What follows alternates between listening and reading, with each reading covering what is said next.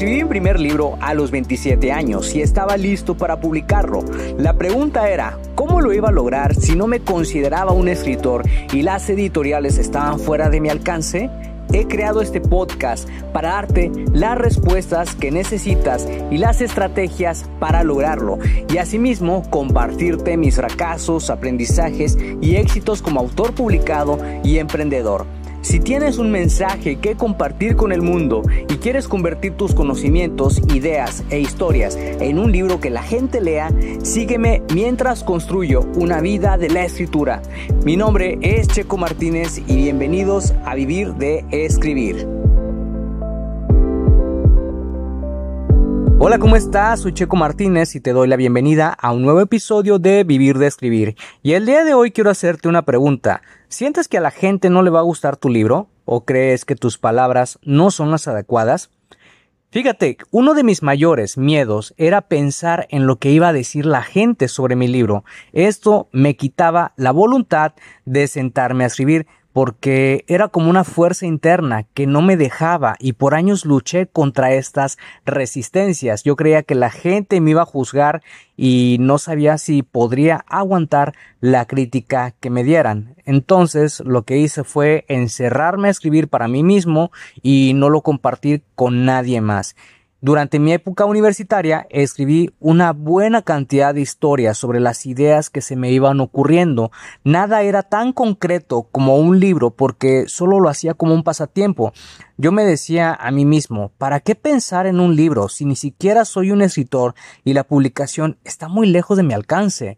Nunca sabría si mis historias eran realmente buenas o del agrado de las personas. Solo me gustaba escribir y prefería hacerlo para mí mismo y no se lo contaba a nadie más pero siempre existió esa sensación interna de compartir mis historias con las personas, que se fue volviendo con el tiempo más grande que mis resistencias, así que un día le platiqué a una de mis amigas de la universidad cuando estábamos aproximadamente en cuarto semestre acerca de mis escritos y ella me pidió que se los enviara. Igual lo hice con una de mis hermanas que parecía realmente animada porque ella me decía tengo tiempo libre en mi negocio, entonces puedo leer algo de lo que me mandes.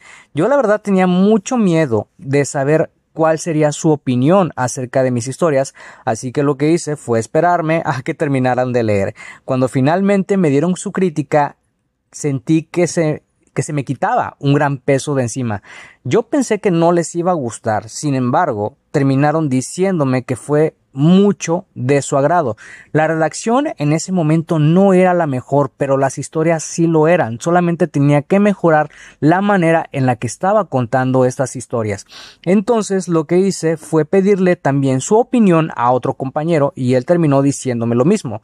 Y esto me ayudó mucho a sentirme más motivado para seguir escribiendo y el miedo al que dirán empezó a disminuir. En el 2016 cuando trabajaba en la segunda edición de Secretos del Pasado, hice una publicación en mi página de Facebook solicitando la ayuda de unos lectores para leer mi libro.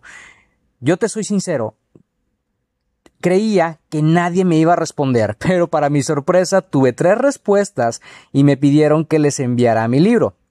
Se los envié en PDF para que me dieran su mejor y honesta crítica, me hicieran sugerencias e identificaran posibles errores de gramática y redacción.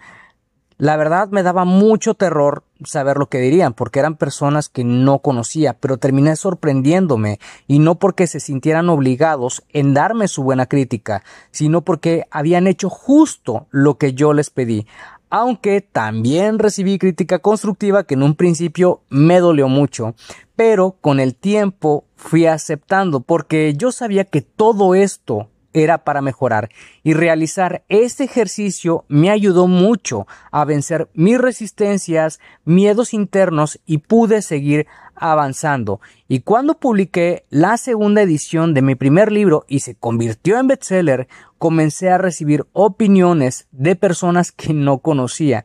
Incluso recibí correos electrónicos, comentarios positivos en Amazon y esto me llenó de muchísima emoción. Algunos comentarios no fueron buenos y no lo voy a negar, me dolió mucho leerlos, pero si de verdad quería ser un escritor a largo plazo, tenía que lidiar con la crítica de una manera u otra. Entonces, cuando leía los comentarios positivos y la buena recepción del libro, esto me motivaba mucho para seguir escribiendo. Y hasta ahora, Secretos del Pasado ha recibido más de 212 eh, opiniones en Amazon y esto me hace muy feliz porque a la mayoría de las personas les ha gustado y tiene un promedio de cuatro estrellas entre todas esas 212 opiniones. Y fíjate, si yo no le hubiera enviado mi libro a los lectores de prueba, yo creo que ni siquiera estaría contándote esto en este episodio del podcast porque el miedo al que dirán puede paralizarte y detenerte de seguir avanzando. Así que si en este momento tienes un libro terminado y necesitas el apoyo de alguien que lo lea, no lo dudes y busca lectores de prueba o personas de tu confianza para que te ayuden a leerlo. Pregúntales qué opinan, pídeles sugerencias y que por favor subrayen aquellos textos que consideren es necesario realizar una corrección. Conocer la opinión de otras personas sobre nuestro trabajo es fundamental y si quieres ser un escritor debes aceptar que no a todos les va a gustar tu libro. Siempre va a haber mala crítica, pero también va a haber crítica muy buena y es mejor quedarse con los buenos comentarios porque eso te va a, hacer que te sientas más motivado. Solo trata de diferenciar la crítica mala de la crítica constructiva y por favor no te tomes personal cada comentario constructivo que te hagan, ¿sí? Todo es para mejorar tu redacción y para que te conviertas en un escritor profesional. Así que si te ha gustado este episodio y piensas que te fue útil, por favor compártelo con más personas para que así podamos ser muchos más escritores. Gracias de nuevo por pasarte por acá y escuchar un nuevo episodio. Suscríbete al podcast Vivir de Escribir para que de esa manera recibas los nuevos episodios de escritura, publicación y marketing de libros. Recuerda que puedes descargar tu kit del escritor con las 10 herramientas imprescindibles para iniciarte en el mundo de la escritura creativa y mejorar tus habilidades como escritor. Solamente tienes que ir a publicatuprimerlibro.com diagonal kit-escritor.